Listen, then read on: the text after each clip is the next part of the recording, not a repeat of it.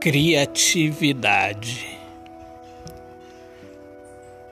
Nosso vazio, nossa cama, nosso ninho, louvor de carinhos, nossa música, nosso silêncio, nosso gozo, alimento de almas nossa vida, vencendo a agonia, o desespero, a inquietação, com muita imaginação.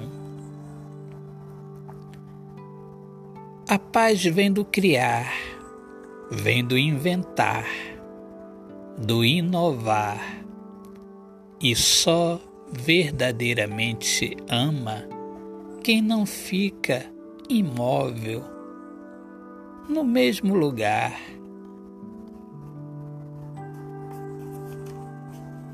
Autor, poeta Alexandre Soares de Lima Olá, minhas amadas amigas, meus amigos queridos. Eu sou Alexandre Soares de Lima, poeta que fala sobre a importância de viver na luz do amor.